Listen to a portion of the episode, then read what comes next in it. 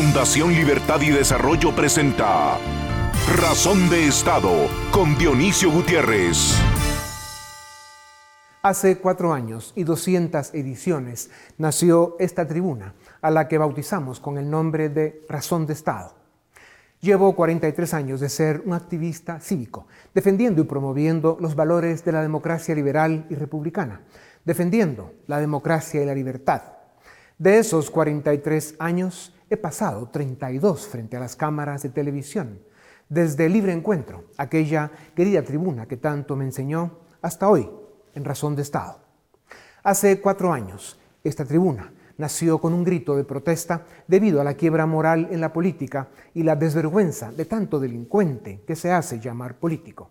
Denunciamos desde aquellos días que el verdadero enemigo a vencer es nuestro subdesarrollo político Denunciamos que la indiferencia ha sido cómplice de la corrupción, que la corrupción sin justicia es impunidad y que la impunidad es fuente de atraso y pobreza. Por eso América Latina sufre, por eso no avanza, por eso retrocede. Somos una región en la que se han perdido el orden, la ética y la estética que la democracia exige, y por eso vivimos en caos sistémicos marcados por la incompetencia política y la criminalización del Estado viejos males que erosionan nuestro presente y amenazan nuestro futuro. La lección más grande que he aprendido en estas décadas es que los tiempos y espacios para construir naciones prósperas y modernas tienen como condición que suficientes mentes, corazones y voluntades coincidan y concedan.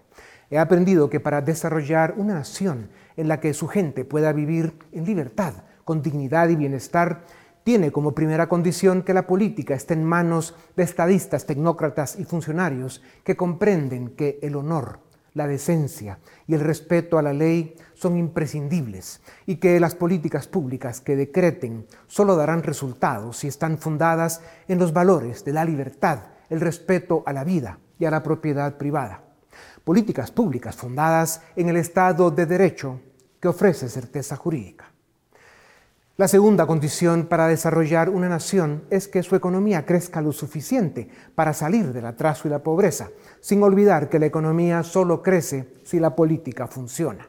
Y para que la política sea estable, la economía debe crecer suficiente. Estas son las dos condiciones para el desarrollo, el ejercicio virtuoso de la política y el indispensable marco de confianza para la inversión y la creación de oportunidades el verdadero camino a la solución de los problemas sociales.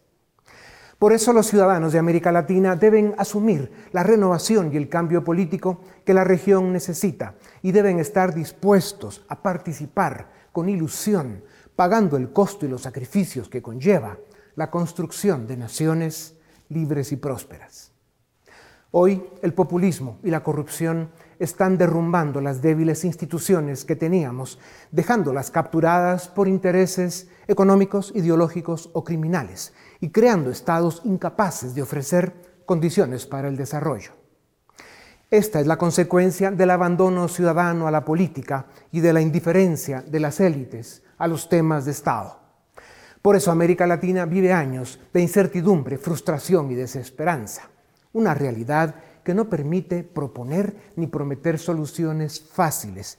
Quien lo haga no construye democracia, practica la demagogia. Por eso el ciudadano debe reivindicar su posición como epicentro de la democracia y razón de ser del Estado. Para lograrlo, la política debe volver a ser la profesión más digna y respetada, y el ciudadano presente, su protagonista. No pedimos mucho, Solo queremos un continente con justicia, sin odio, con respeto, sin conflicto. Queremos una América Latina solidaria donde se dignifica al ser humano. Países con juventudes que reivindican la política.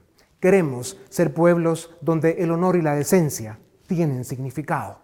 Queremos ser naciones donde merece la pena nacer y morir. Queremos una América Latina con democracia, Estado de Derecho, desarrollo y libertad. A continuación, el documental En Razón de Estado. Fundación Libertad y Desarrollo es una institución con creciente proyección iberoamericana y un tanque de pensamiento multidisciplinario Comprometido con los valores liberales de Occidente, las libertades civiles, la democracia, el Estado de Derecho, la división de poderes, el respeto a los derechos humanos, el respeto a la iniciativa individual, a la propiedad privada y al libre mercado. Estos son los valores y los medios que, como la historia nos demuestra, han construido naciones modernas, prósperas y con soluciones efectivas a los desafíos sociales. Razón de Estado, una de las tribunas de nuestra fundación, cumple hoy cuatro años y llega a la edición número 200. Durante los primeros tres años, Razón de Estado se enfocó en Guatemala y Centroamérica, haciendo análisis, denuncias y propuestas. Insistimos hasta el cansancio que las grandes tareas eran y siguen siendo la reforma política del Estado y al sistema electoral, las reformas al sistema de justicia y a la administración pública. Presentamos datos e ideas para aliviar los problemas sociales que más sufrimiento provocan y sugerimos acciones urgentes que podrían reactivar la inversión para crear oportunidades. Aquellos programas fueron la antesala que nos llevó al quinto encuentro ciudadano de nuestra fundación, que tuvo como contenido y propuesta la creación de la Comunidad Económica Centroamericana. Un proyecto para el que trabajamos muchos meses, el cual quedó, una vez más, en el arranque debido a la miopía de políticos y élites y a la aparición de una pandemia en el mundo.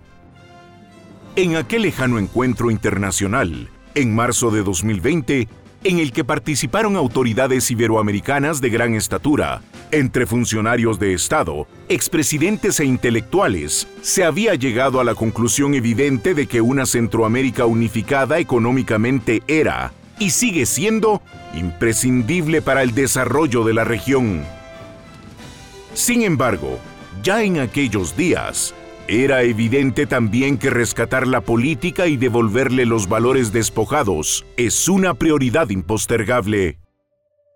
A pesar del peso de la evidencia respecto a que el respeto a la libertad, la democracia, la división de poderes y el Estado de Derecho son el camino a la grandeza de las naciones, América Latina vive uno de los peores capítulos de su historia contemporánea. Por estas razones, en Fundación Libertad y Desarrollo y Razón de Estado, dimos un paso adelante y hoy nos dedicamos a explicar y promover el marco liberal y republicano que puede y debe ser la salvación del subcontinente americano. Hoy nos dedicamos a denunciar al populismo de extrema izquierda que invade a la América Latina como parte de una compleja conflagración geopolítica internacional. Es cierto que, con muy escasas excepciones, la región está tomada por gobiernos mediocres, ausentes, invisibles, deshonestos. No son los primeros, pero debieran ser los últimos, pues la medicina populista de extrema izquierda o derecha es mucho peor que la enfermedad que ha provocado la política corrupta y cavernaria de izquierda o derecha, en amplias geografías. Hay que desterrar a las dos a cambio de gobiernos decentes, honorables y capaces. América Latina no soporta más que la gobiernen los peores, los incapaces, los corruptos. Gente que se dedica a robar, a someter, a esconder sus faltas y a proteger sus intereses. Desde esta tribuna, seguiremos diciendo lo que pensamos de los problemas que afectan a nuestra América Latina, distanciados de la coyuntura local, pues creemos que ya se llegó a extremos que tendrán que ser resueltos desde instancias ciudadanas que superan la capacidad de actores en lo individual. Lo que nos queda claro es que eso de tomar decisiones sobre la vida de los demás debe estar en manos de los mejores, de funcionarios, tecnócratas y estadistas con credenciales. El dolor y las desgracias que viven hoy tantos latinoamericanos son muy grandes para que quienes debemos buscar soluciones perdamos tiempo en discusiones infértiles y en conflictos inútiles. En Fundación Libertad y Desarrollo y Razón de Estado, estamos convencidos de que la política puede y debe volver a ser la profesión más digna y respetada, y el ciudadano valiente y honesto su protagonista. El futuro de las naciones está siempre en las manos de su gente, de sus ciudadanos. Solo hace falta que den un paso al frente. A continuación, una entrevista exclusiva en Razón de Estado. Dionisio Gutiérrez, presidente de Fundación Libertad y Desarrollo, participó en el decimoquinto Foro Atlántico Iberoamericano en Madrid, Libertad y Democracia, evento que convoca cada año a relevantes líderes políticos, intelectuales y empresariales del mundo. En la Casa de América con sede en Madrid, se discutió sobre el avance del discurso populista, el deterioro del Estado de Derecho y el resurgimiento de regímenes autoritarios en América Latina. En el evento participaron el Premio Nobel de Literatura, Mario Vargas Llosa, el presidente de Colombia, Iván Duque, la presidenta de la Comunidad de Madrid, Isabel Díaz Ayuso, Cayetana Álvarez de Toledo, Enrique Krause, Álvaro Vargas Llosa, Roberto Salinas León, director de Atlas Network, entre otros líderes iberoamericanos. En su exposición, el doctor Gutiérrez dibujó en el tiempo lo que ha sucedido con los valores liberales de Occidente y las consecuencias que esto está provocando para América Latina. También describió con claridad el puente por el que podemos volver a la senda de las democracias institucionales, respetuosas de las libertades civiles y con políticas públicas propicias para el desarrollo. Qué privilegio es poder hablar de América Latina en la Casa de las Américas, pero qué ilusión daría el poder estar hablando de buenas noticias. No es el caso, por el momento. Eh, yo quería compartir tal vez un, o dar un vistazo con ustedes eh, a lo que ha venido sucediendo, en los últimos 70 años eh, de nuestra vida en, en, el mundo, pero especialmente en América Latina, y recordar tal vez un punto de partida que es la Segunda Guerra Mundial y lo que empieza a suceder después de aquel trágico evento para la humanidad, que, y es que se empieza a construir eh, un consenso, em, una serie de ideas de, de lo que llegó a ser con el paso de los años lo que conocemos como el orden liberal de Occidente. Em, eso nos llevó a 1989 con la caída del muro de Berlín y por supuesto el fin de la Unión Soviética. Y, veníamos con mucho entusiasmo con los sobresaltos y las crisis que son parte de la vida, pero, pero eh, se sentía que se estaba consolidando pues eso, el orden liberal de Occidente, los resultados eran extraordinarios, los niveles de pobreza bajaron por todo el planeta, eh, nacieron muchísimas democracias que las que estábamos aprendiendo, pero la cosa iba caminando. De repente eh, se aparece el siglo XXI, eh, que en los 22 escasos años que lleva, pues nos está dando una serie de sorpresas y sustos, la mayoría muy desagradables. Uno de ellos realmente empezó a finales del siglo pasado con la llegada de Hugo Chávez al poder en Venezuela y, lo que empieza a suceder después de eso con ese eje perverso al que le llamaron el socialismo del siglo XXI. Em, y luego empezamos a, vivir estos últimos 22 años en los que, digamos, eh, tuvieron como un elemento mm, trágicamente notable los ataques terroristas en Estados Unidos, a los que se les llama el 9-11.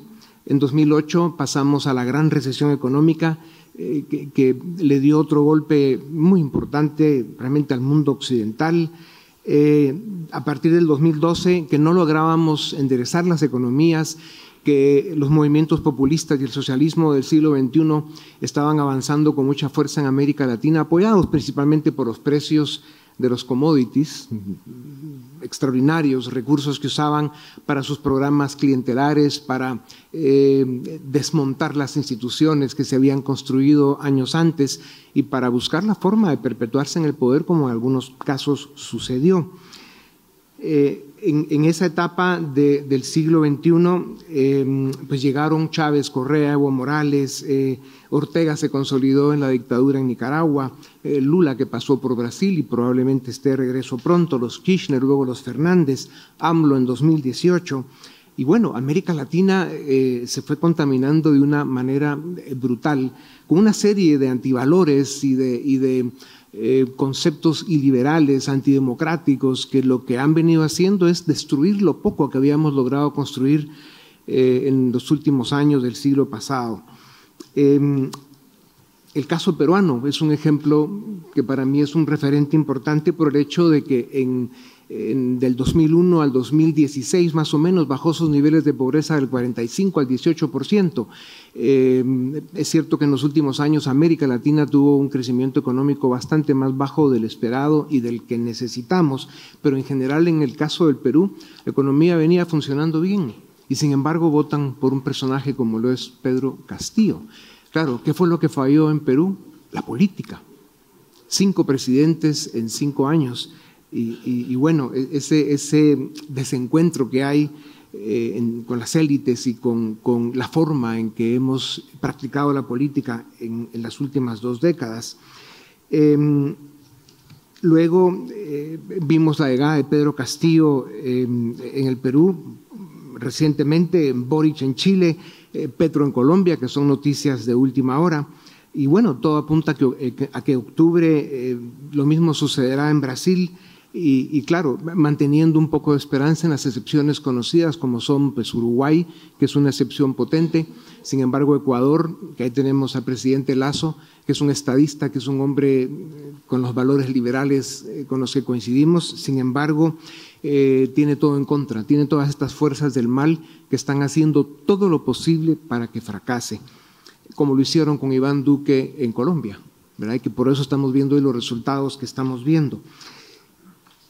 ¿Qué fue lo que se mantuvo en, toda esa época hasta la llegada de Hugo Chávez? Pues fue la dictadura de los Castro en Cuba, que sirvió de base y de semilla para lo que después sucedió en Venezuela y para lo que ha venido sucediendo en América Latina hasta el día de ayer. Em, Centroamérica eh, pues es una región, por decirlo menos, compleja, eh, con las excepciones de Costa Rica y Panamá, que, tienen sus propias dinámicas, pero son también excepciones. Luego el caso de Nicaragua, que es la finca de Ortega, hay una dictadura violenta, criminal y otras cosas. Y el Triángulo Norte de Centroamérica, que está formado por países que también, por decirlo menos, tienen un pronóstico reservado, caminando rápidamente hacia convertirse en estados criminales, narcoestados, en fin, tremendamente disfuncionales, con altos niveles de pobreza creciente, lo cual realmente eh, construye unas dinámicas casi invivibles, con, mucho sufrimiento humano y problemas. Estos son los elementos que, han venido marcando lo que llevamos del siglo XXI, eh, en el que, por si fuera poco, en el 2020 se suma una pandemia y luego eh, hemos sido testigos, el mundo entero, de la cobarde, criminal e innecesaria invasión del tirano del Kremlin a Ucrania. La dinámica geopolítica obviamente tiene que ver con que a partir de la Segunda Guerra Mundial y la caída del muro de Berlín, em, la Unión Soviética no se conforma con haber perdido la posición que tenía, lejos de, reinventarse y de rescatar una serie de valores que son los que construyen naciones modernas, civilizadas, desarrolladas, pues siguió con esa digamos, con ese conjunto de ideas destructivas. En el caso de China, que ha tenido a través de, los siglos eh, objetivos muy claros, ha venido afinando su estrategia y, en esos objetivos de expansión y crecimiento, pues han venido eh, consolidando eh, sus posiciones en América Latina, en África, como lo hemos visto, y en una batalla campal contra Occidente, principalmente contra Estados Unidos. Entonces, eh, eh, este eje sociopolítico eh, ha sido una realidad, en el caso de China, Rusia, usando como instrumentos a Cuba primero, Venezuela y Nicaragua principalmente, pues han venido desestabilizando América Latina y convirtiéndonos en la región que hoy somos. Una región inestable, eh, tomada por el populismo de extrema izquierda, eh, con problemas económicos y sociales muy graves y, con, digamos, poca claridad respecto al futuro próximo.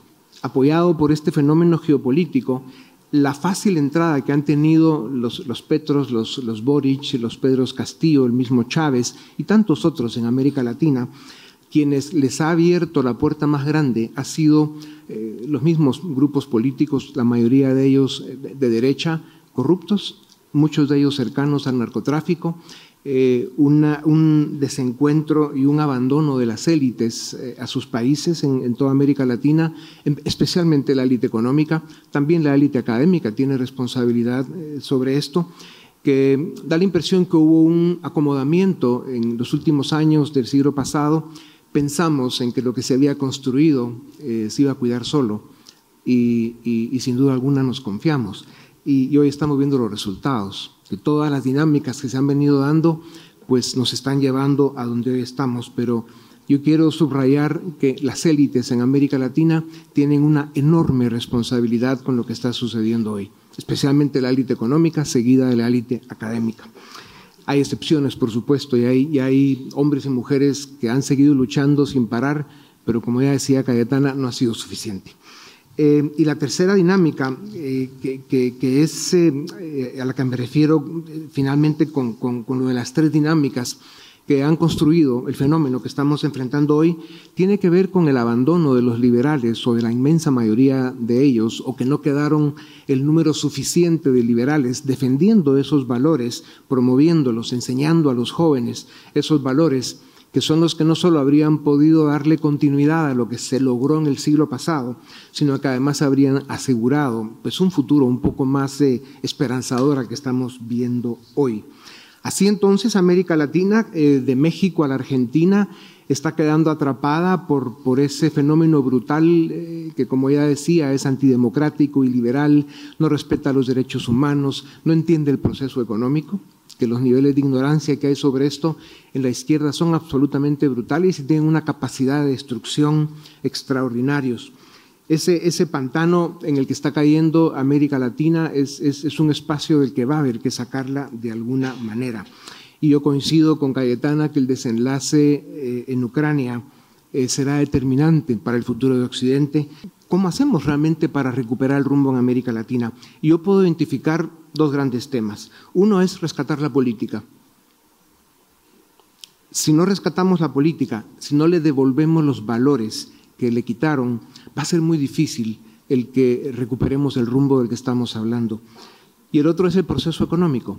Eh, cada país de América Latina tiene que eh, conocer sus fortalezas, sus debilidades, em, hacer las alianzas que sean necesarias y, cada país tiene que hacer su propio modelo de desarrollo, pero con una concepción liberal de integración económica, con objetivos claros de crecimiento y con una participación absolutamente comprometida de las élites, especialmente la élite económica, una vez más, pero sin olvidar que si no se rescata la política, eh, va a ser muy difícil el lograr eh, políticas públicas que permitan ese crecimiento económico que América Latina necesita hoy más que nunca. Desarrollar un país toma 20 años creciendo sus economías al 6%, al 6%, 6 puntos porcentuales por arriba del crecimiento de la población. Eso lo, logró Chile, que era el gran referente de América Latina, el faro de luz que, que nos estaba indicando cuál era el camino. Y si pasó lo que pasó en Chile, imagínense cómo le va a ir al resto de América Latina si no hacemos algo. Así que esto me parece que solo será posible si hay un compromiso realmente de, los ciudadanos de América Latina, eh, liderados, guiados, iluminados por los que creen, por los que creemos en el orden liberal, y no por una cuestión de ideología o, de posiciones políticas, sino simplemente porque son los valores que han demostrado a través de la historia que son capaces de desarrollar naciones y construir sociedades modernas. Eh, es por eso que esto es importante y hace obligatorio el que corrijamos los errores cometidos, que hagamos las tareas que no hemos hecho y que al final eh, le demos a América Latina el espacio que merece de hace mucho tiempo y no hemos sido capaces de cumplir. Y termino con esto. En, los primeros 45 años del siglo XX, la especie humana vivió dos guerras mundiales, una epidemia que, fue catastrófica, brutal, eh, una depresión económica eh, también brutal, que se calcula en que entre, todos estos fenómenos mm, perdimos más o menos 200 millones de seres humanos. De aquellas crisis surgió, nació y creció una generación de hombres y mujeres que enfrentaron desafíos extraordinarios, diseñaron, acordaron y ejecutaron pues, una serie de planes que, dieron al mundo en la mitad del siglo XX, en los últimos años, lo que floreció y, lo que llamamos el Occidente libre. Em, ese, ese, conjunto de ideas que fueron capaces de construir las naciones más poderosas del planeta, donde se vive mejor, esta una de ellas. Em, esos estadistas, dirigentes, tecnócratas, científicos, escritores, humanistas, empresarios, artistas y líderes en general, sin saberlo y sin hablarlo, coincidieron para haber eh, construido, diseñado y acordado esa serie de valores y lograron resultados extraordinarios. Me parece que hoy, otra vez, y más porque somos nosotros los que estamos vivos en este momento de, la historia eh, del universo y de nuestro planeta, pues somos a quienes más nos interesa el insistir en que hoy más que nunca hace falta pues una nueva generación de, esos líderes, de esos tecnócratas, de, esas mentes que fueron capaces, como aquellos que fueron capaces en aquella época de haber construido de lo que hoy nos seguimos beneficiando y si nos seguimos descuidando de lo que hoy podemos perder que es el mundo libre y los valores de Occidente. Muchas gracias.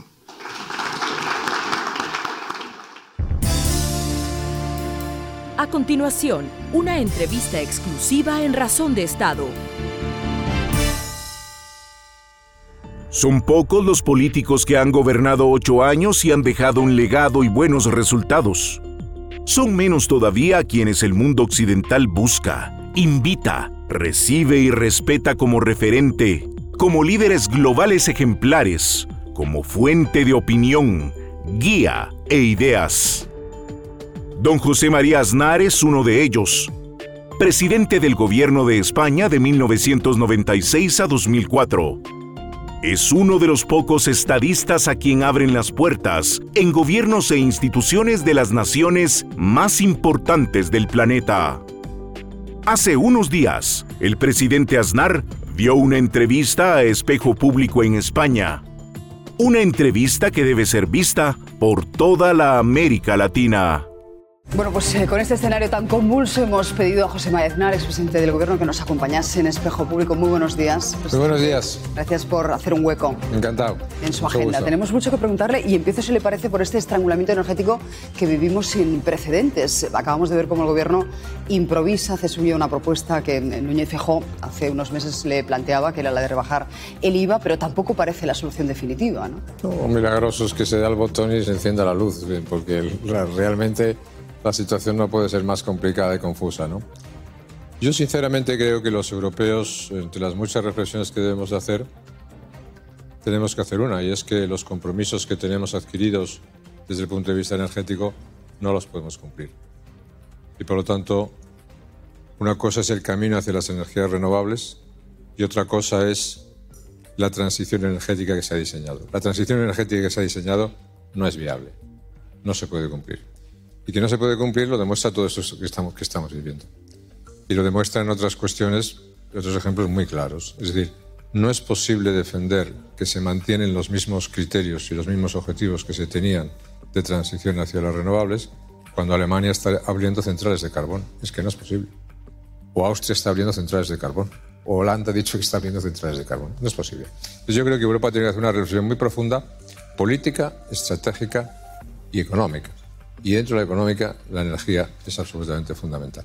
Eh, vivimos casi la tormenta perfecta, ¿no? Eh, vemos ese estrangulamiento energético, eh, subidas de los tipos de interés, un crecimiento económico que se está estancando. Incluso Estados Unidos, la Reserva Federal, ya advierte que podría entrar en recesión.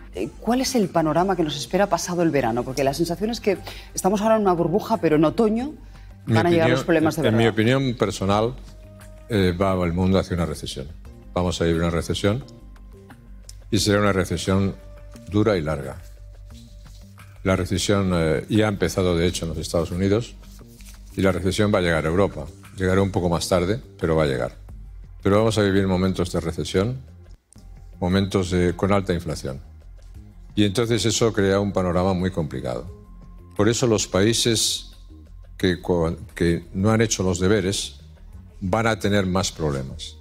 Los países que han hecho algunos deberes van a tener menos problemas.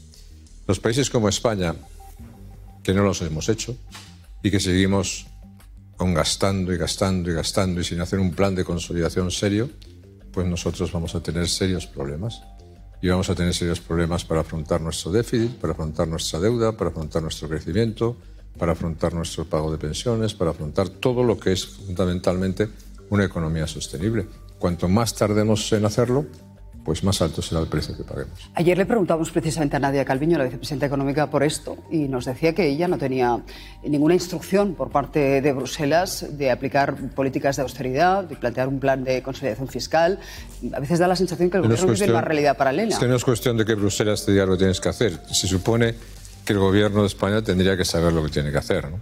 Y se supone que cuando se tiene un déficit estructural más del 5%, más del 5%, ¿qué quiere decir eso? Quiere decir eso que vives muy por encima de tus posibilidades y que no puedes vivir todos los días por encima de tus posibilidades. Como, perdón por el ejemplo, esta casa no sería viable si viviese todos los días por encima de sus posibilidades y todos los días por encima de sus posibilidades. Bueno, pues una familia, una empresa, un país le pasa exactamente lo mismo. Con un 120% de deuda no te hace falta que nadie te diga que la tienes que reducir.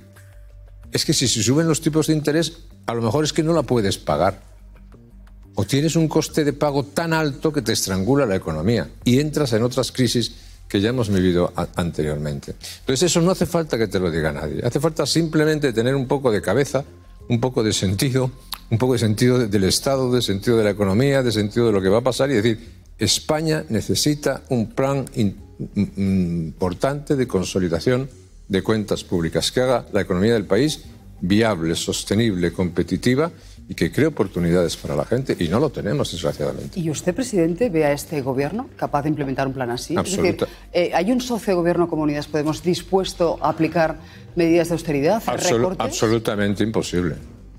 No, no, no, no. Aquí es, más, se está gastando y gastando más cada vez, ¿no? Se está metiendo cada vez más gasto en, algún, en, en, la economía, gasto de, carácter estructural, que está haciendo que nuestros desequilibrios sean todavía mayores. Y entonces eso es lo que tenemos que, corregir. No, no, no. Con este gobierno es imposible. Pero le voy a decir más. Lo que necesitaría España serían unos grandes acuerdos para 10 o 15 años. Para hacer viable el país y sostenible el país 10 o 15 años. Y que esos acuerdos durasen ese, ese tiempo. Eso va a ser muy difícil. Por lo tanto, el gobierno que venga, que vendrá un gobierno nuevo, espero, lo da por hecho, que estamos ante un cambio. No, no, yo no lo doy por hecho. Digo, es que espero Pues entonces va a tener una tarea muy complicada. Eh, ¿Qué mensaje trasladaría usted a los telespectadores que nos estamos viendo y que seguramente se habrán eh, preocupado escuchándolo usted diciendo que estamos a las puertas de una recesión mundial?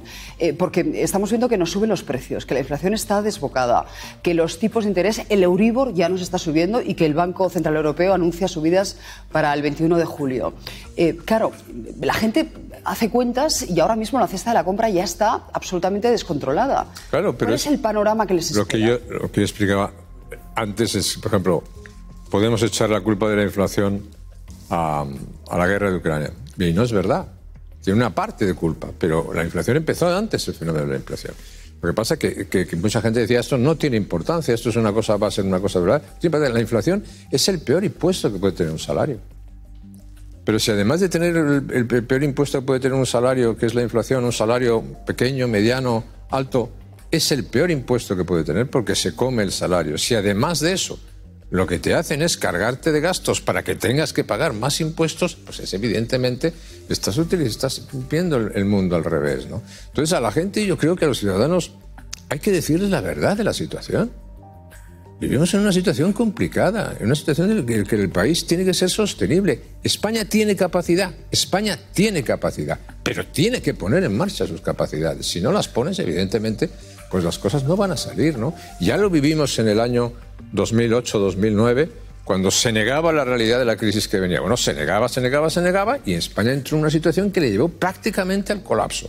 Yo no digo que esta situación vaya a ser la misma, digo que vienen tiempos muy complicados y que la gente lo tiene que saber y que tenemos que decir, vamos a tener todos que hacer un esfuerzo para hacer al país viable y sostener la situación. Eh, presidente, ¿qué va a pasar con la guerra de Ucrania? ¿Qué, ¿Qué, pronostica usted que va a ocurrir? Lo digo porque todo lo que estamos contando guarda relación, incluso se nos amenaza con un posible corte del gas en invierno, pues ¿eh? depende, lo más crudo, digamos, de, depende de lo que se quiera. invierno europeo. Depende de los objetivos. Putin fracasó en su primer objetivo, que era cambiar el régimen en 48 horas, pero está concentrado en el segundo objetivo, que es apropiarse del 25 o el 30% de, de Ucrania, por lo menos. El objetivo de la, de la, OTAN, el objetivo occidental, era fundamentalmente mantener la integridad territorial de Ucrania. Si se mantiene la soberanía y la integridad territorial de Ucrania, eso significa una cosa, que las fuerzas rusas que no ocupan Ucrania tienen que ser expulsadas. Bueno, en este momento, al comienzo de la guerra, Putin controlaba el 7% del territorio de Ucrania. Ahora controla prácticamente el 25% del territorio de Ucrania. Quiere decir que los objetivos occidentales de mantener la integridad territorial y de Ucrania y de rechazar a las fuerzas rusas en una guerra defensiva no se están cumpliendo. No, si no se están cumpliendo, lo que tendrán que reflexionar los líderes, por ejemplo, los líderes de la OTAN en Madrid ahora, es qué hacemos. ¿Vamos a armar al ejército ucraniano todavía mucho más para conseguirle que tenga capacidad de contraataque y que tenga capacidad de expulsar a las fuerzas rusas? ¿Vamos a intentar convencer a Zelensky de que tiene que llegar a un acuerdo y entregar el 25% de, de, Ucrania? No parece estar por la labor Zelensky. ¿Cómo? Cuando se lo insinuó Macron se enfadó muchísimo. Zelensky lo está por la labor, pero hay otros que están por la labor y que lo están deseando, ¿no? Y que lo, ¿Qué otros? y lo demuestran todos los días. Pues mire, usted acaba de citar uno. ¿no? El presidente de la República Francesa, este, pero el canciller alemán también está deseando llegar uh -huh. a un acuerdo con los rusos. ¿no? Y por lo tanto, eh, está empezando una de las ventajas que habíamos tenido, que es el reforzamiento de la OTAN, está empezando a haber serias divisiones en la Se OTAN. resquebraja esa unidad que hemos visto tanto en Europa claro. como en la OTAN. Estamos ante una guerra larga y esa guerra larga, el problema que tiene es que Putin sabe muy bien cuál es su objetivo. Pero nosotros estamos dudosos en cuanto a nuestros objetivos. Y si mantenemos los mismos objetivos, tenemos que poner los medios para conseguirlo. Porque una salida mala de la guerra para el Occidente, una salida con un acuerdo malo, negativo, un mal acuerdo, va a traer consecuencias muy graves para el mundo occidental y muy peligrosas para la estabilidad del mundo. No hay que olvidar, Sana, que la gran confrontación que estamos viviendo es Estados Unidos y China. Eso es.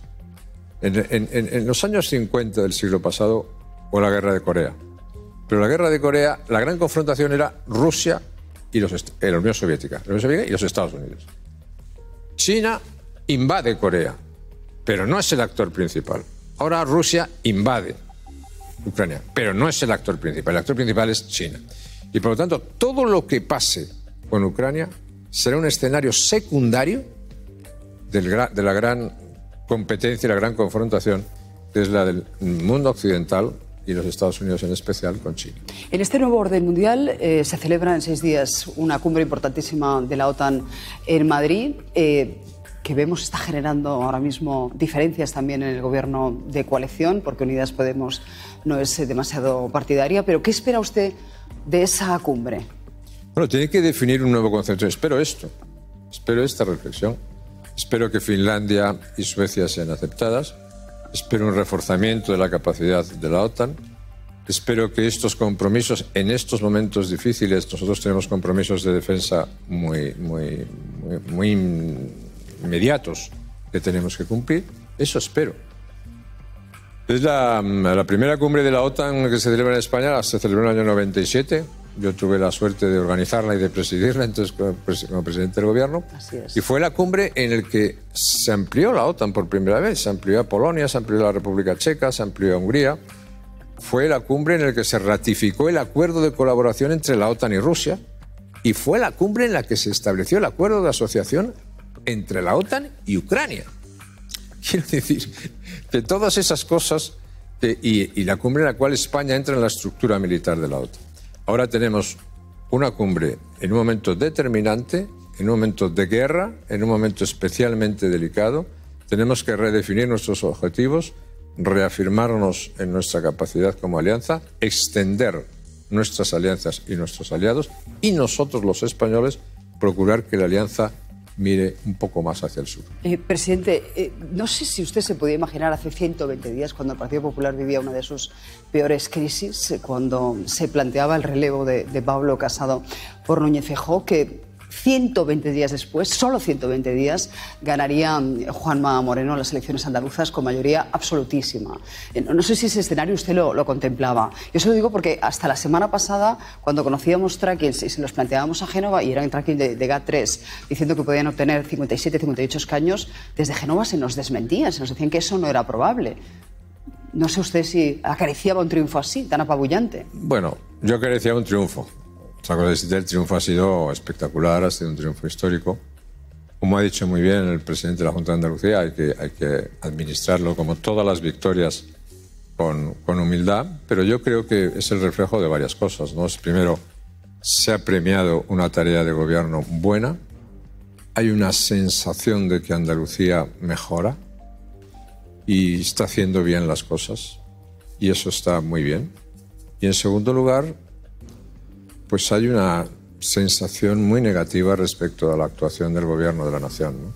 La mezcla de esas dos cosas suele ser en este caso pues eh, lo que da una victoria tan, arrolladora. ¿no? Pero es muy de destacar, lo digo porque es un parte, y lo hablaba con Juan Juan Moreno el otro día, una cosa parecida a lo que a mí pasó en el año 2000, ¿no? es decir, entras en un gobierno, en un gobierno de coalición, con, con, no con una mayoría, haces una tarea de gobierno, y la gente te premia con, ma con, una mayoría absoluta cuatro años después. ¿no? Pues está, está muy bien, yo me, yo me, alegro mucho. Y creo que es una tendencia general para España, marca una tendencia general para España y marca una tendencia muy clara en el territorio, llamémosle, del centro derecha.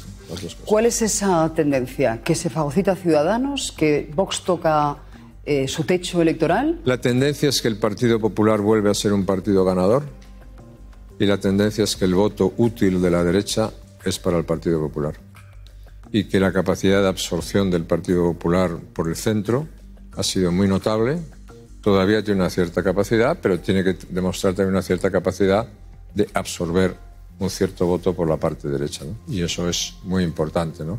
Muy importante para tener un gobierno estable. Y con el panorama que hemos diseñado aquí, que yo estoy convencido de que así va a ser, pues España necesita un gobierno fuerte y estable, lo va a necesitar, y competente y capaz. ¿no? ¿Y qué pasa con la izquierda o las izquierdas? Lo digo porque dice Núñez Feijóo que la vieja política pasa a ser la nueva política y de alguna manera anticipa el final de los populismos. Bueno, la nueva política de los, de los nuevos partidos ha durado muy pocos años, ¿no? Y la verdad es que ha rendido muy pocos frutos a la, a la, a la política española. Si uno dice, si uno dice en la política española mmm, el, la crisis del bipartidismo ha, ha, resultado beneficiosa para el país? Pues la respuesta es que no. Ha rendido muy pocos frutos. ¿no?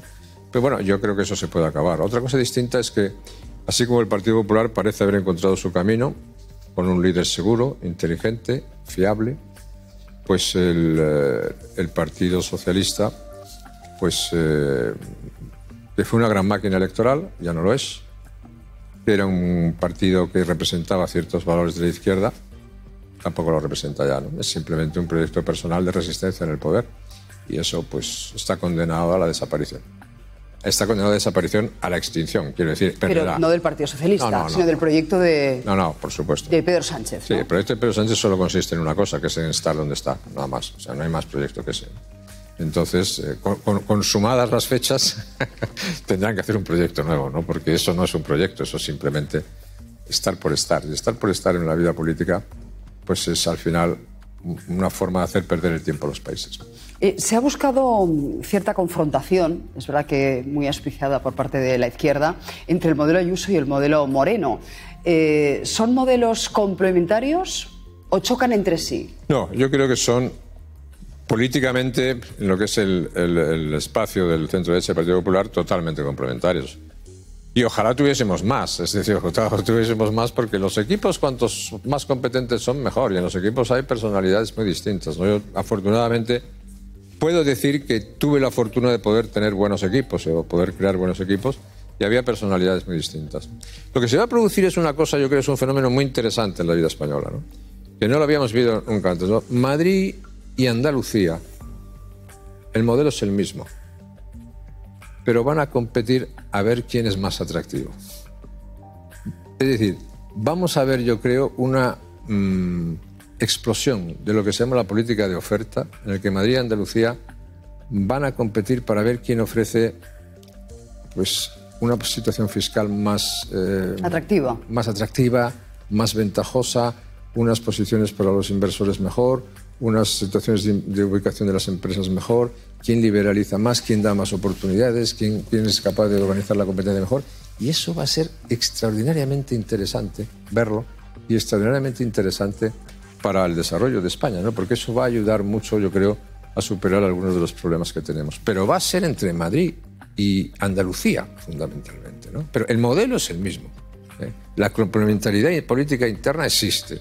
Pero esa competencia va a existir y es una buena competencia para España. Competencia sana. Bueno, de hecho, Juan Moreno nos decía que él aspira a ser la segunda economía, ahora es la tercera. Sí. Eh, claro, ¿qué va a pasar con los otros? como decía, yo quiero ser como Madrid, pero con playa, ¿no? no pues claro. y yo me pregunto, en un momento, en fin, de, vacas eh, magras, ¿eh? porque, porque vamos a ver vacas flacas. Es que en un momento de vacas flacas las políticas de ofertas es cuando son más interesantes. Para salir antes de las vacas flacas, las políticas de oferta son las más interesantes, porque las políticas de oferta son en, gran medida las que te hacen cumplir tus deberes, de volver a las reglas, volver a los equilibrios, volver a las disciplinas, volver a lo que es cuando a España le ha ido bien, lo repito siempre. A España le ha ido muy bien. ¿Te acuerdas? España va bien, ¿no? Pues a España le ha ido muy bien, le fue muy bien cuando España tenía equilibrio presupuestario, no tenía deuda, tenía bajos impuestos. Creábamos el 80% de todo el trabajo que se creaba en Europa. Y eso fueron políticas de oferta. Bueno, pues ahora hay que hacer eso. Hay que hacer políticas de oferta. Nos va a costar, pero hay que hacerlas. Y yo creo que en ese punto, pues Madrid y Andalucía, mientras otros se entretienen en otras cosas, Madrid y Andalucía han encontrado el camino y han encontrado una receta que les está funcionando y les va a funcionar. ¿Qué va a pasar con la nueva política? Porque me decía que ha hecho poco servicio en este país, pero se está ahora en un proceso de escucha. Yolanda Díaz ha empezado a, de alguna manera, formular algo que quiere ser un espacio propio y que vendría a apuntalar Pedro Sánchez si se presenta de nuevo a las elecciones del 2023. Por cierto, ¿cree que se va a presentar Pedro Sánchez? Pues la verdad es que no lo sé. No tengo, no, no, no, tengo, no, no, me lo, no me lo ha dicho. Como suena a veces que se está planteando, bueno, dar el salto a Europa y que se estaría trabajando el terreno Me da la sensación de que habla más usted con él que yo. pero tampoco hablamos tanto, no se piense. Pero, pero sí, es que no sé, no sé cómo encajaría en todo lo que me está contando pues eh, lo que antes era el espacio de, Unidas Podemos, que ahora va a ser el de Yolanda Díaz. Yo creo que eso, eso va a bajar. Y, todas las mareas, ¿eh? Es que yo creo que la, izquierda en su conjunto va a bajar el Partido Socialista y todo, todas las mareas y todas las pesadillas van a bajar y el centro derecha va a subir. Y lo importante es cómo está repartido el centro derecha. Y los resultados de Andalucía son muy importantes a los efectos de cómo está repartido el centro derecha. Eso significa que hay un partido predominante, ganador, y que puede haber un partido menor, pero que hay un partido ganador a donde se va yo creo que se va a dirigir la mayor parte del, eh, voto del, moderado del centro derecha que quiere un cambio en España. Y que tiene un modelo exitoso en Madrid, que tiene un modelo de éxito en, Andalucía, como mayor expresión de ese modelo. Y que ese modelo es extendible a toda España. Y yo creo que eso es lo que va a pasar.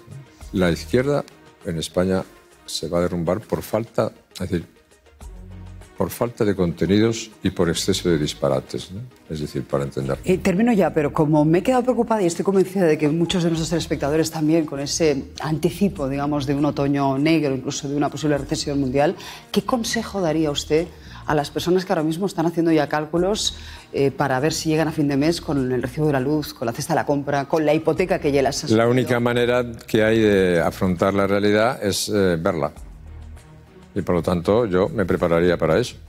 A mí cuando hay empresarios amigos míos que me preguntan, bueno, ¿cómo ves las cosas? Yo les dije esto, se lo, llevo diciendo desde hace algún mes, ¿no? Pues les digo, yo si tuviese una empresa, la prepararía para este escenario. Si tuviese mi familia, la prepararé para ese escenario. Y lo que aconsejo es que nos preparemos para ese escenario. Y por lo tanto, con lo que tengamos, lo tenemos que administrar sabiendo que vamos a tener un escenario complicado. Es una manera de decirle la verdad a las personas y de no engañar a la gente, porque si no, las consecuencias serán todavía peores. Y en un momento en el cual, desgraciadamente por otras cosas, se habla que vivimos los tiempos de la muerte, de la verdad, pues alguien le tendrá que decir a las personas, esta es la realidad de las cosas, nos tenemos que intentar superarlas y las superaremos, seguro que las superaremos. Pues, presidente, muchísimas gracias de verdad por hacernos un placer. la agenda y bueno, pues hablar y de alguna manera hacer pedagogía de lo que nos viene. ¿eh? Para eso le llamamos y ha cumplido sobradamente nuestras expectativas. Muchísimas gracias. Razón de Estado con Dionisio Gutiérrez es una producción de Fundación Libertad y Desarrollo.